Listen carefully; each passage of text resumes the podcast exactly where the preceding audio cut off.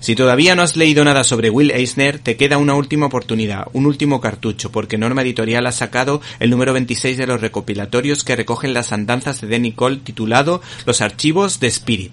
Todo el mundo que conoce a su autor, Will Eisner, habla maravillas de él, y es que él es realmente el creador del arte secuencial porque supo darle gran dinamismo a sus historietas y que todo se entendiera a la perfección. Frank Miller dijo de este autor, incluso hoy en día no solo sigue siendo un trabajo increíble, sino también una lección básica de lo que son los cómics y de lo que pueden llegar a ser. Por otra parte, USA Today comparó su trabajo con una obra maestra del cine como Ciudadano Kane de Orson Welles.